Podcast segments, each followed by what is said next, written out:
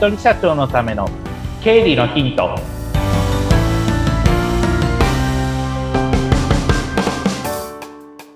皆さんこんにちは理財実践塾株式会社の池田孝之ですインタビュアーの水野紅子です。本日もよろしくお願いいたしますお願いします。あもう、あと今年も2ヶ月です。早いですよあねっと。いう間ですねもう11月になってんだと思ってそっちにうん衝撃を覚えてました、となんか毎年なんですけど、焦りますね。なんだか。焦りますねうんなんかそうですね落ち着かないですよねうんそうならないためのこの番組ですからね。そうですねいろいろと。はいうん 今日もよろしくお願いします。よろしくお願いいたします。で、今日のテーマなんですが、キーワードで、電子化っていうキーワード、電子化っていうキーワードです。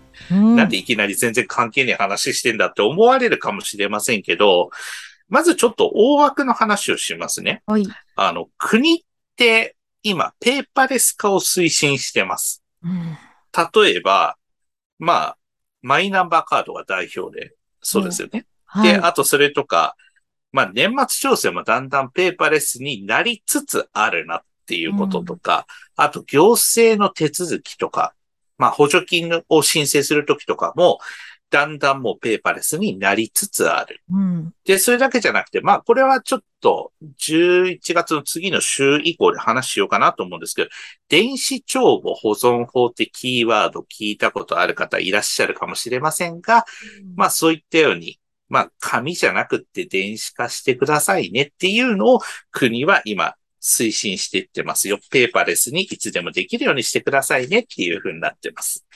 パソコン苦手なんですよね。っていうことも多いんですけれども、だんだんとそういう流れになっていってる中で、ね今日その電子化っていう中で扱うテーマは、マイナンバーカード、皆さん持ってらっしゃいます？っていうとこですね。うんマイナンバーカードと確定申告っていう話、これはちょっと自分自身の体験談も交えながら、はい。えーお伝えしていきたいなというふうに思います。はい。で、マイナンバーカード、ベニコさん持ってらっしゃいます？はい。一応持ってます。持ってません。はい。だんだん持ってる方って増えてってるような感じなんですけれども、例えば確定申告の時にマイナンバーカードって使いました？あれ？どうでした言いましたっけ？あんまり記憶が。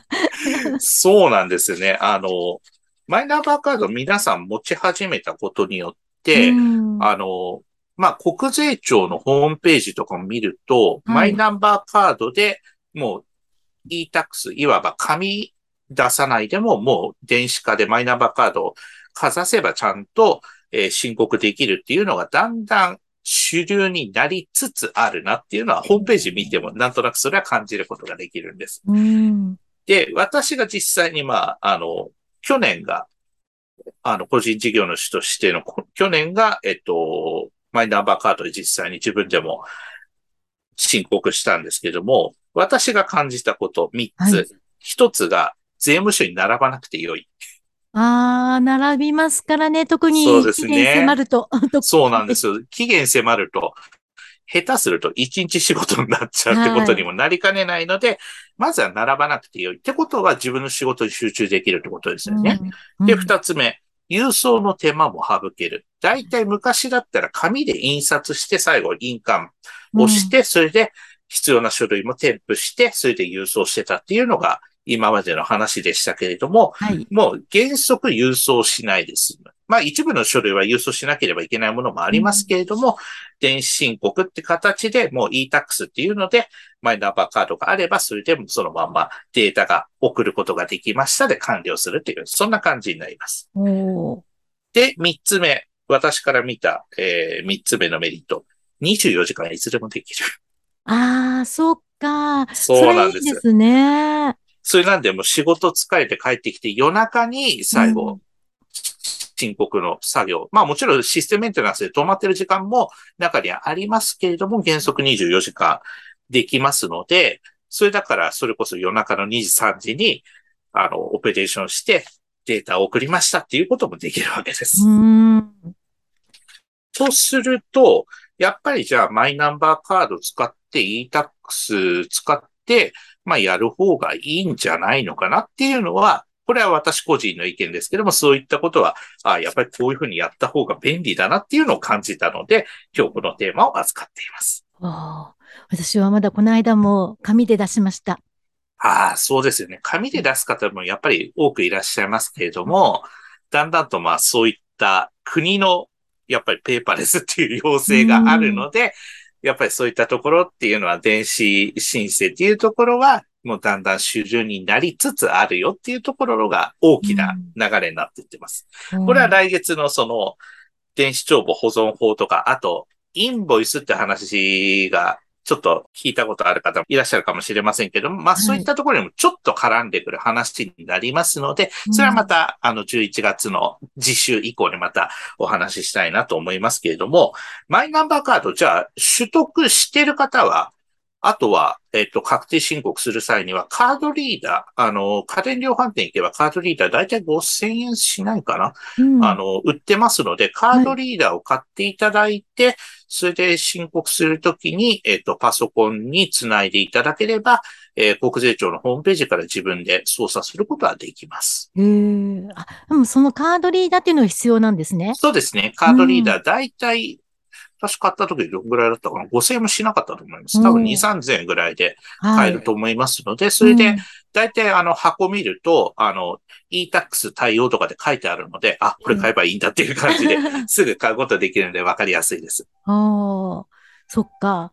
じゃあもうマイナンバーカードがもう本当に必要になってきますね、これから。そうなんです。特に個人事業主の方、あの、うんなぜ11月のこんな時期に話をするかというと、うんマイナンバーカード取得するには、ベニコさん、いどのくらいかかりました？確かに、あの、申請してからうん来るまでに時間かかりました。すぐそうなんですよと思ってたんですけど。そうなんですよ。そこが、すんごい大事なキーワード。だいたい1、2ヶ月かかりますよね。そうですよね。で、と、取りに行かなきゃいけなかったような。それなんですよ。うんその場ではもらえないっていうところになってきますので、はい。そうするとスケジュール感ちょっと考えてみてください。えー個人事業主の方、確定申告、来年の2月16から3月15ですよね。じゃあどうしてもマイナンバーカードで e-tax でやりたいと思ってても、マイナンバーカード手元にないや、じゃあ発行してもらおう2月16日って言っても、申告に間に合わない可能性が非常に高い。ということになるわけです。うん。ってことは、1、2ヶ月かかるんだったら逆算すると、いつやるの？ちょっと流うん行った前の言葉で言えば、今でしょ？っていうことになるわけなんです。そうすれば焦らなくて済むわけですよね。といったように、まず1、2ヶ月の準備期間というか発行までにかかるんだと思えば、今やるしかないんですよ。うん。ということになるわけです。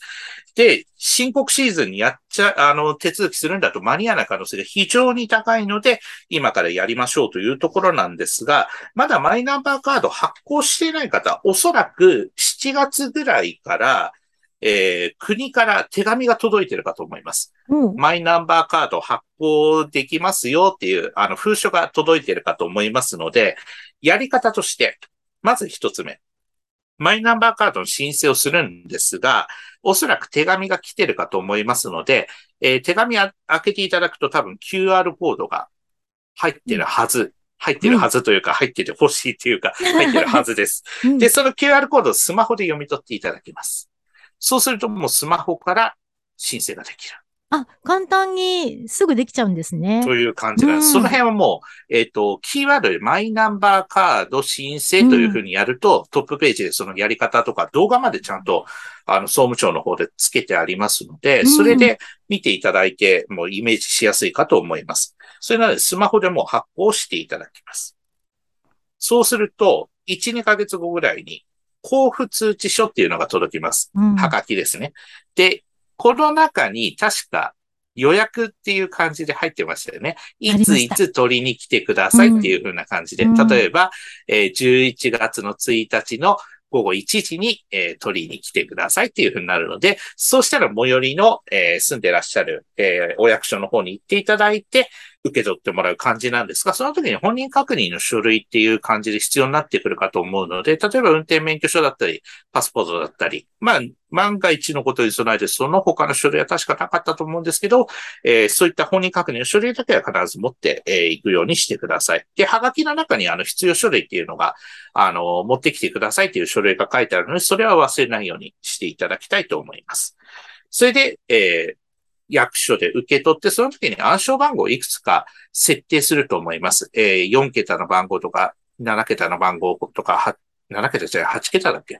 番号を設定するっていう感じになるかと思いますので、それは忘れないようにしてください。なぜかというと、確定申告の時にその番号を使いますので、えー、私も一瞬番号忘れて何番だっけと思ってものすごく焦った覚えがありますので、えー、その番号は忘れないように、えー、自分の中で覚えておくというふうなことを忘れないようにしてください。いや、私今、なんだっけって思いました。そうですよね。書いたかな？書いたはず、はいうん、そうです。もし番号わかんなくなったら、あの、役所に行っていただくことをお勧めします。そうですね。それも早めに確認ですね。はい、そうです、そうです。あの、うん、今の時期だから多分いいと思いますので、うん、これが、あの、1月とか2月の確定申告シーズンになると、やっぱり並びますので、でね、あの、準備はできることは今のうちから。しかもあの、夜中にできるからいいやって夜中にやっていたら、わからないって言ったら、はい、もう夜中は問い合わせできませんもんね。そうなんですよ。もう番号がわかんないわ。もうそれは昼間に行くしかないですから。そうですね。それなので、番号が必要になりますので、マイナンバーで登録した時の番号ですね。うん、えー、1234とかそういうのあるかと思いますので、それは必ず自分の中で、えー、認識しておくようにしていただきましょうというところです。うん申告の時に必要になりますよということです。いや、マイナンバーカードって本当になんか必要とする時期っていうのがあんまりよくわからなくて、うん、後回しにずっとしてたんですけど、はい。なんかあの、ふとしたなんかポイントがどうのこうのっていうので、はい、ね、もらえるならっていうので私ちょっと申請してみたんですけど、はい、同じです。やっぱり早いに越したことはないですよね。そうですよね。はい。ね。なので、そこは必ず、あの、マイナンバーカードは今のうちから準備はできますので、はい、えー、そこはもう準備していただいて、あとは暗証番号を忘れないように。うん、はい。はい。そこだけ気をつけていただくと、えー、確定申告の時すごくスムーズにいきますので、ぜひやってみていただきたいなと思います。はい。もう本当にまだっていう人は、もうこれ聞いたらすぐにぜひ後回しにせずにやってみてください。はい、そうですね。今日もありがとうございました。ありがとうございました。またよろしくお願いします。またよろしくお願いします。失礼します。